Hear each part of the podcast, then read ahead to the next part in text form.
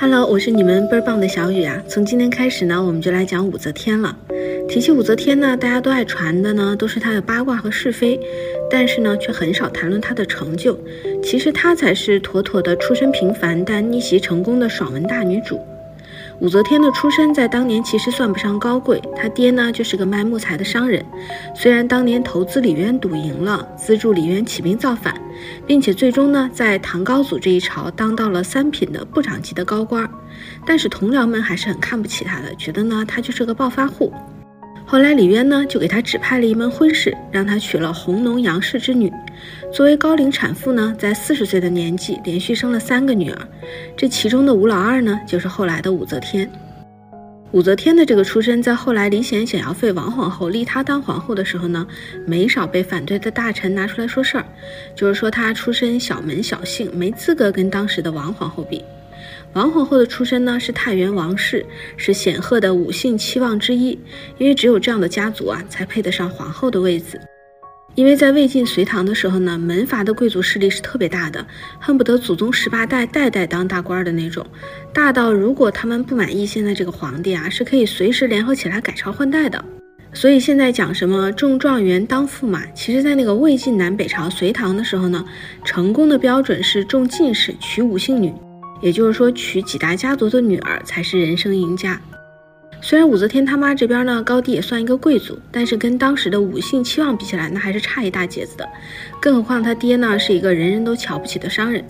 而武则天十四岁进宫的时候呢，他爹就已经去世了，家产被他那个同父异母的哥哥呀分走了不少。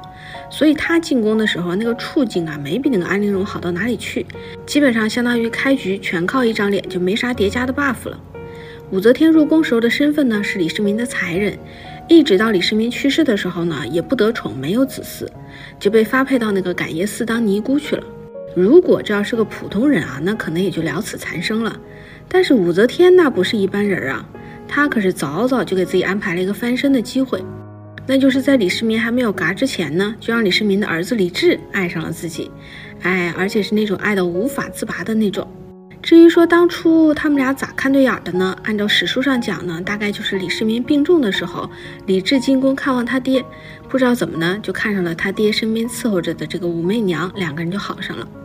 以至于后来李治忍不住啊，跑到那个感业寺，拉着那个当尼姑的武则天，两人执手相看，泪眼竟无语凝噎啊！你看，这不就是典型的强者从不抱怨环境，强者只创造机会吗？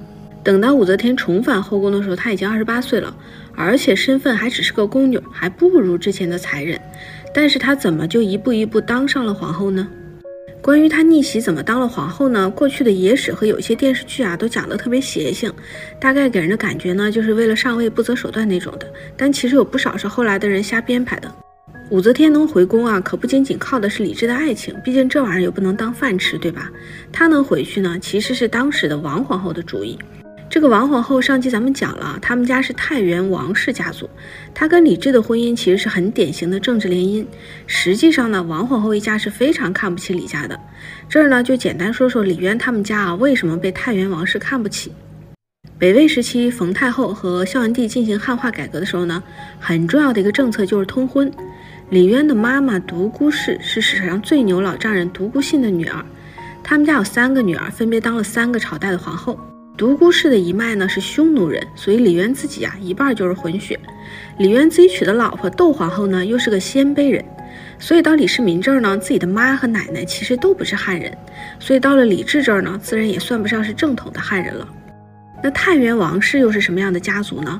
他们祖上啊原本姓姬，是周朝的王室，是皇帝的后代，可以说得上是绝对的根红苗正了。后来呢，是因为周朝没落了，他们这一支呢就躲到了太原去，因为他们来自王室血统啊，周围的人就管他们家叫王家。后来他们就干脆以王为姓，一代一代传了下来。所以向来以自己是纯正汉人自居的几大家族啊，历史上有出过不少名人将相，打心眼里呢是看不上李家这种来路不明的混血家族的。到什么程度呢？就是王皇后作为一国之母啊，像春耕祭祀这种大典从来不去，他们家里人进宫呢也从来不行礼。说白了呢，就觉得没有必要尊重李家。所以王皇后跟李治的关系是一点儿都不好，一直也没有子嗣生下来。李治喜欢谁呢？他喜欢的是萧淑妃。这个萧淑妃呢是南方的贵族，叫兰陵萧氏。而且萧淑妃呢跟李治已经有一个儿子了，已经五岁了，这就让没有子嗣的王皇后就特别紧张，因为一旦萧淑妃的儿子被立为太子，他们太原王氏这一派就很危险了。所以呢，他就想了个招儿，就是想起了还在庙里的那个尼姑武则天。你不是喜欢吗？我给你弄进来，一来呢可以对抗萧淑妃，二来呢可以让李治欠自己一个人情，三来呢武则天又没啥背景，肯定好摆弄，不用担心她折腾出什么幺蛾子来。这就跟宜修利用安陵容当棋子是一样的，所以武则天呢，就是在这么一种情况下回宫了。那她回宫之后是怎么搞定了最厉害的两个劲敌王皇后和萧淑妃，当上了皇后呢？根儿上的原因啊，其实是她老公李治需要她当这个皇后，这是为什么呢？因为李治的王皇后是门阀贵族，是看不起李治他们家的。但是按照周礼定下的规矩啊，这个太子是必须立长子的。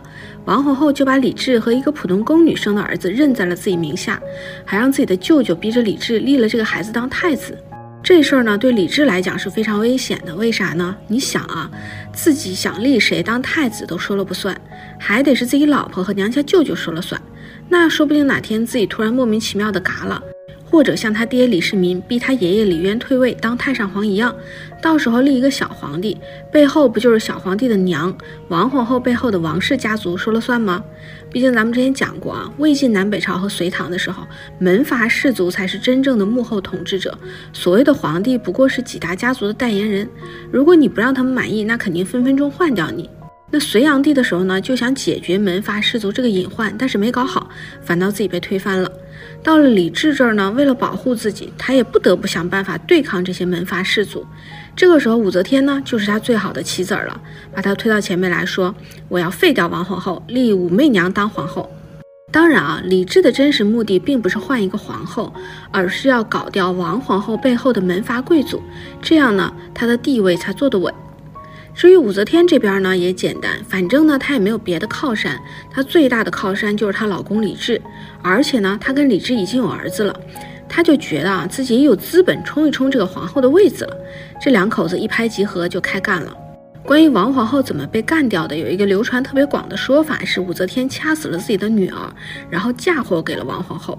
这事儿咱们在电视剧上都看过啊，很多都说说，哎呀，这个武则天好残忍呐，拿自己的女儿换前程。但是你仔细想一想啊，其实李治未必不知道这是个阴谋。如果他真想查，难道查不出真相吗？但是为什么嫁祸成功了呢？因为这个也是李治希望看到的，就终于有一个把柄能扳倒王皇后了。所以最是无情帝王家啊，皇室斗争从来都是你死我活的。可是你以为给王皇后扣个帽子这事儿就成了吗？当然没这么简单了啊！前朝还有那些个大臣呢，随便抓一个出来问，那都是一百个不答应。因为这事儿说到根儿上是赤裸裸的夺权斗争，不是请客吃饭呢。那武则天两口子是怎么搞定的呢？这斗争开始前啊，自然要先看看自己手里的牌，瞅瞅这朝廷上面到底有多少人是支持自己的。他们就先找了个人来探口风，这个人呢，就是历史上很有名的唐朝初期的宰相长孙无忌。如果要是按辈分论呢，这长孙无忌还是李治的亲舅舅呢。李治的妈是他的亲妹妹。长孙无忌呢，跟李世民的关系特别好。当年李世民玄武门发动兵变，事后论功行赏，长孙无忌是首功之臣。李世民去世的时候呢，还让长孙无忌呢辅佐李治，属于顾命大臣。所以按理说这个关系啊，应该是非常亲近的。那李治和武则天啊，咣叽咣叽坐个小车就去了，亲自跑到了长孙无忌家，还带了好些个绫罗绸缎、金银珠宝。说白了呢，就是打算探一探这个长孙无忌的口风，看看他到底是站哪边的。这皇帝亲自跑去看望大臣，那也是没谁了啊。到了之后呢，这长孙无忌呢揣着明白装糊涂，不管李治这两口子啊怎么把这话头往上引，长孙无忌就是不接茬。哎，你说城门楼子，我说胯骨轴子，主打的就是一个听不懂。李治他们两个赏了四车的金银珠宝和十车的绫罗绸缎，那真是下了血本了。可是这长孙无忌啊，把赏赐收了，还是假装听不懂，顾左右而言他，整的李治他们两口子啊吃了一肚子瘪回家了。李治呢也算是看明白了。原来这舅舅啊，跟他根本就不是一条线上的，这事儿啊也没他想的那么容易。从这儿开始啊，他就应该有了想换掉长孙无忌和褚遂良这两个顾命大臣的心思了。这个时候呢，朝廷上大大小小的官员也知道了，这个李治和武则天是想搞点事情啊。这个时候呢，就有一些曾经被长孙无忌打压的朝臣啊，就站到了武则天他们这边，主动上书说：“哎呀，王皇后没有儿子，武则天有，应该让她当皇后。”李治和武则天一看，哟，有人敢站出来说话，赏，立马加官进爵。而有一些反对武则天当皇后的小官呢，被李治找个由头就给贬了。这么一来啊，那些有些犹豫的骑墙的人一看，就也站到他们这边来了，就支持李治和武则天这两口子。经过这么一段铺垫啊，李治就决定摊牌了，他就约了这个当朝的四位宰相啊，决定挑破此事了。但是这次见面就很不愉快啊，顾命大臣褚遂良就好一顿输出。如果你非要废了王皇后，那你可以选一个别的贵族家的，但是武则天可绝对不行啊！她给你爹当过小老婆，你立她当皇后，那天下的人怎么说你？你脸往哪搁呀？说完吧，他以死相逼，咣咣撞头，把那头都撞出血了。哎，你说这不直接戳那武则天的肺管子吗？把那后面偷听的武则天气的呀，就直接来了一句：“何不扑杀此僚？”意思就是说，怎么不杀了这个挨千刀的？说到根上啊，就长孙无忌和褚遂良他们之所以这么反对，其实还是因为动了他们的蛋糕了。他们都是关陇集团这一波的，反对武则天那就是保护自己的既得利益。而那些支持武则天的呢，都是一些出身比较寒微、没什么后台的人，在当时的体制下面是很难爬到高位上去的。这次难得有个机会能上位啊，那肯定都玩命支持了。这个时候呢，有一个非常关键的人物就出来表态了，是军方的大将李绩。当年呢，是跟着李渊父子打天下的功臣。他在武则天当皇后这件事上啊，跟李治是这么说的：“既然是陛下的家事，何必问外人？”你看这个回答就很有智谋了啊，给李治指了一条道，又把自己给摘出去了。要不说这个李绩是个非常懂职场的人呢。当初他跟着李渊父子打天下啊，那军功显赫。李世民快嘎之前是把李绩贬到了一个穷乡僻壤的地方，然后跟自己儿子李治说：“李绩呢有大才，你现在肯定镇不住他，我把他贬官外放。他要是老老实实走了，你将来施恩把他招回来，可以放心用。他要是磨磨唧唧不肯走，我现在就立刻弄死他。”你看人家李绩啊，果然就明白官场的套路。听说自己被贬了，二话不说，京城的家都没回啊，直接道上就走了。这一走呢，算是保住了自己的安全。你瞅瞅啊，这才是真正的明白人。所以啊，当李治明白军方大将是不反对武则天来当这个皇后的，心里就有底了。没多久呢，就找了个借口把褚遂良贬到那犄角旮旯的地方去了。武则天呢，也终于顺利的当上了皇后。再后来呢，李治又给长孙无忌安了一个谋逆的罪名，逼他自杀了。家里的儿子呢，也都被除名罢官，给流放岭南了。这么一来呢，武则天的皇后位置就算是坐稳的了。而她又是怎么从皇后一步一步走到了皇帝的位子呢？我们下一期接着讲。